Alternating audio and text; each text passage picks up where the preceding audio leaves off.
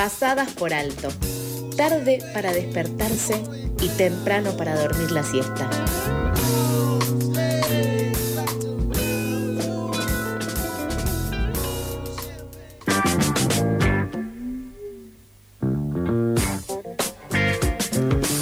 8 y 31 de la mañana de este miércoles. Estamos en el segundo bloque de Pasadas por Alto, que seguramente nos estás escuchando por la 88.7 o por fmlatribu.com barra en vivo. Y ahora, Nico, vamos a ir con la entrevista de la jornada. Un poquito adelantaste hoy temprano de si habría novedades o no de esto. Habrá un aumento adicional del 30% en el salario mínimo vital y móvil hasta noviembre para conocer cómo impacta sobre el bolsillo de los argentinos y las argentinas en un contexto de incremento inflacionario, estamos en comunicación con Luis Campo, abogado y coordinador del Observatorio del Derecho Social de la CTA Autónoma. Buen día Luis, ¿cómo estás? Nebuen y Nico al aire de FM La Tribu te saludan. Hola Nebuen, Nico, ¿cómo están ustedes? Buen día. Bien, todo muy bien, buen día. Eh, ¿De qué se trata este aumento que se planteó el lunes por la noche? Sí, lo que sucedió esta semana fue que el Consejo del Salario revisó el aumento que había negociado en el mes de marzo eh, y lo llevó a, a partir del mes de noviembre a 57.900 pesos. El salario mínimo vital móvil es en realidad una, una garantía mínima que fija la ley, que proviene de la Constitución Nacional, que lo que busca es establecer un piso para los salarios de los trabajadores y trabajadoras. Eh, esto en el mes de marzo se había negociado un aumento del 45%, lo había llevado a aproximadamente 47.850 pesos ahora en el mes de agosto. Este porcentaje, el 45%, eh, iba en línea con las proyecciones de inflación que por ese momento eh, intentaba instalar el gobierno nacional, proyecciones de inflación que quedaron desactualizadas muy rápidamente y que por eso ahora se revisó y se llevó a la suma de 57.900 pesos en tres cuotas. Esto se va a ir haciendo efectivo con un aumento en septiembre, un aumento en octubre, un aumento en noviembre y que va a totalizar punta a punta un incremento del 75,5%. Posiblemente esto se quede corto, es decir, no llegue a empardar la inflación anual y por eso se garantizó, por lo menos estableció que en el mes de noviembre va a haber una nueva instancia de revisión donde posiblemente, seguramente les diría yo, eh, se vuelva a establecer algún ajuste para el mes de diciembre con, la, con el objetivo de que el salario mínimo vital y móvil no pierda contra la inflación eh, a lo largo del año. No, tal cual, Luis, recién que estabas haciendo el recorrido, me acabo de. Pensaba, el año pasado el proyecto de presupuesto anual del Ejecutivo proyectaba una inflación del 33% y en el mes de mayo teníamos Claro. un 30%. Claro, eh, Así claro. que desde ya que esto no iba a alcanzar. ¿Cómo crees que impacta en los y las trabajadoras este, este nuevo aumento, por lo menos de acá hasta noviembre? Bueno, sobre algunos trabajadores y trabajadoras esto tiene un impacto directo y sobre otros el impacto es más indirecto. El impacto directo fundamentalmente se da sobre los trabajadores y trabajadoras de la economía popular que cobran el salario social complementario. Los trabajadores de las cooperativas de trabajo, la más extendida, el más conocido es el potenciar trabajo, eh, que cobran, les decía, este salario social complementario que equivale a la mitad del salario mínimo vital y móvil. Entonces, hoy están cobrando unos 20 casi 24 mil pesos. En noviembre van a estar cobrando alrededor de 29 mil pesos de salario social complementario. Entonces, en esos trabajadores y trabajadoras el impacto es directo. También es directo el impacto en un grupo bastante importante de jubilados y jubiladas que se jubilaron con 30 años de aportes sin tener que recurrir a las moratorias. En ese caso también hay una garantía que va atada a la evolución del salario mínimo vital y móvil. En este y son trabajadores, trabajadoras que van a estar teniendo un pequeño aumento en estos meses como consecuencia de- del aumento del salario mínimo vital y móvil. Estamos hablando de los que cobran la mínima, fundamentalmente, que van a cobrar un poquito más de lo que están cobrando ahora. Eh, esto también impacta directamente en el salario mínimo docente, eh, que equivale al salario mínimo vital y móvil más un 20%. Entonces, en la medida que se ajusta el salario mínimo vital y móvil, se ajusta automáticamente el salario mínimo docente. Luis. Hasta acá, Sí, sí.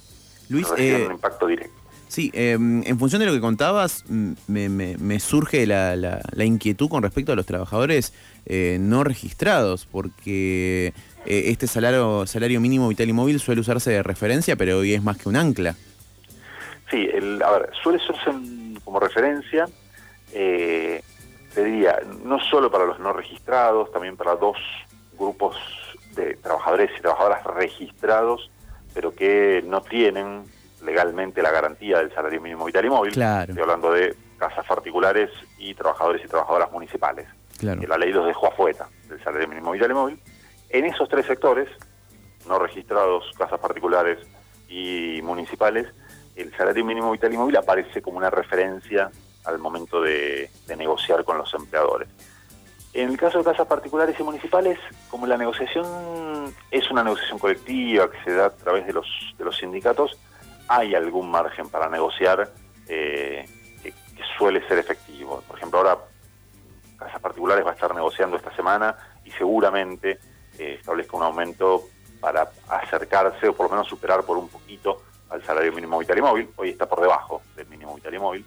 Eh, y en municipales pasa algo parecido. En el caso de no registrados es un poco más difícil porque no hay instancias colectivas de negociación. Claro, no hay paritarias, por ejemplo. No al no haber paritarias, la negociación es más individual de cada trabajador con cada empleador. Y en un contexto tan difícil como el actual, esa negociación es mucho más, más compleja. Y efectivamente, como, vos decías, eh, si el salario mínimo vital y móvil se fija en un monto muy bajo, más que operar como piso que te empuja la negociación al alza, te opera como ancla. Y eso fue muy claro, por ejemplo, en los años 90, donde el salario mínimo se congeló en 200 pesos, y esto, digo, en realidad cuando uno miraba para abajo veía el piso tan bajo, que cuando uno miraba para atrás veía el piso tan bajo que eso hacía muy difícil cualquier tipo de negociación eh, si uno no estaba inserto en alguna actividad económica que tuviera altos niveles de rentabilidad o que tuviera una fuerte organización sindical, que es lo que suele pasar en estos casos que yo te decía, no registrados, casas particulares, municipalidades donde la negociación es un poco más compleja y además no está la garantía del mínimo vital y móvil, aun cuando este mínimo es muy bajo. Luis, una consulta. Em, venimos hablando de esto de los porcentajes, también arrancamos hablando del tema de ir por detrás de la inflación e ir alcanzándola. Es básicamente igual eso, es ir por detrás de la, inflación. ¿Crees que a corto o mediano plazo hay algún escenario posible en el que se pueda discutir que haya un una verdadera incremento en el poder adquisitivo de los trabajadores? Mira, lamentablemente, teniendo niveles de inflación teniendo una inflación que va corriendo al 70% anual en estos meses y que todo indica que se va a incrementar en los próximos meses, digo, se están hablando de proyecciones cercanas al 90% para, para diciembre, es muy difícil que cualquier política de incrementos nominales de los salarios le gane a la inflación. Eh, sobre todo porque de vuelta es una inflación muy elevada que además está corriendo digo, a niveles cada vez más altos. Eh, entonces, yo te diría que la, política de salarios nominales, cualquier herramienta de política de salarios nominales, el salario mínimo vital y móvil, la negociación colectiva, aumentos de suma fija que pueda dar el gobierno, digo, también se está hablando bastante en estos días, son todas herramientas que en este contexto funcionan de manera defensiva. Es decir, funcionan para que el salario, lo que, lo que buscan, el objetivo que tienen es que el salario no siga perdiendo, no pierda más contra la inflación. Claro, una suerte de... Claro, una reducción de reducción de daños. Exactamente, sí, sí. con una inflación de cercana al 90% anual, todo, insisto, todo indica que este año vamos a andar por esos niveles a fin de año, cualquier política salarial focalizada en el salario nominal, es decir, la cantidad de pesos que un trabajador o una trabajadora recibe a fin de mes de su empleador, eh, es una política de reducción de daños que en los últimos meses viene funcionando relativamente bien. Eh, de hecho, si uno mira las series salariales de los últimos 12 meses, el salario real está bastante estabilizado. Esto es decir, los precios vienen creciendo cada vez más, pero los salarios también vienen creciendo cada vez más. Entonces, esto lo que hace es que el salario real no caiga, pero lamentablemente en una carrera precios-salarios que cada vez eh, va tomando más velocidad y esto tiene muchos problemas, tanto por el lado de, los equilibrios macroeconómicos y de parte de, la gestión del, ministro Massa, eh, tiene que lidiar con eso. Digo, una inflación muy elevada es un problema que desbarajusta. A ver, imaginemos la, famosa figura de el, malabarista que tiene un montón de platos dando vuelta. Bueno, esos platos cada vez están yendo más rápido y se, están moviendo cada vez más, pierden equilibrio, entonces el, trabajo de, del que tiene que coordinar todo eso es cada vez más difícil. Eh, y además esto genera un doble efecto que es muy, muy perjudicial para los trabajadores, muy angustiante, es que por un lado no sabemos cuánto vamos a cobrar el mes que viene. Mm, eh, como, todo, como todo ajusta, todo, indexa, todo se actualiza eh, cada vez en magnitudes más eh, importantes y más rápido, es muy difícil saber cuál va a ser nuestro sueldo el mes que viene. Realmente ninguno de ustedes, ninguno de los oyentes, yo mismo, no sabemos, no podemos asegurar cuánto vamos a cobrar el mes que viene. No sabemos si tenemos algún aumento previsto en nuestra paritaria, no sabemos si nuestro empleador nos va a ajustar. Básicamente no sabemos. No, tal cual. Se, y se relativiza el dinero también. Sí, totalmente. O sea, que el, valor, no, sabemos bien cuánto, vale. vale Exacto. Pues, ¿Qué vamos a poder hacer con ese billete que tenemos en el bolsillo y cuánto vale nuestro trabajo? Eh, porque además, yo decía, no sabemos cuánto vamos a cobrar el mes que viene, pero peor aún, no sabemos qué vamos a poder hacer con esos pesos. Tal eh, cual. Porque no sabemos cuánto van a aumentar los precios y no sabemos yo te puedo decir, mira, la inflación va a estar más o menos entre el 5 o 6%. Sí, pero los bienes que vos comprás son distintos que los que yo compro.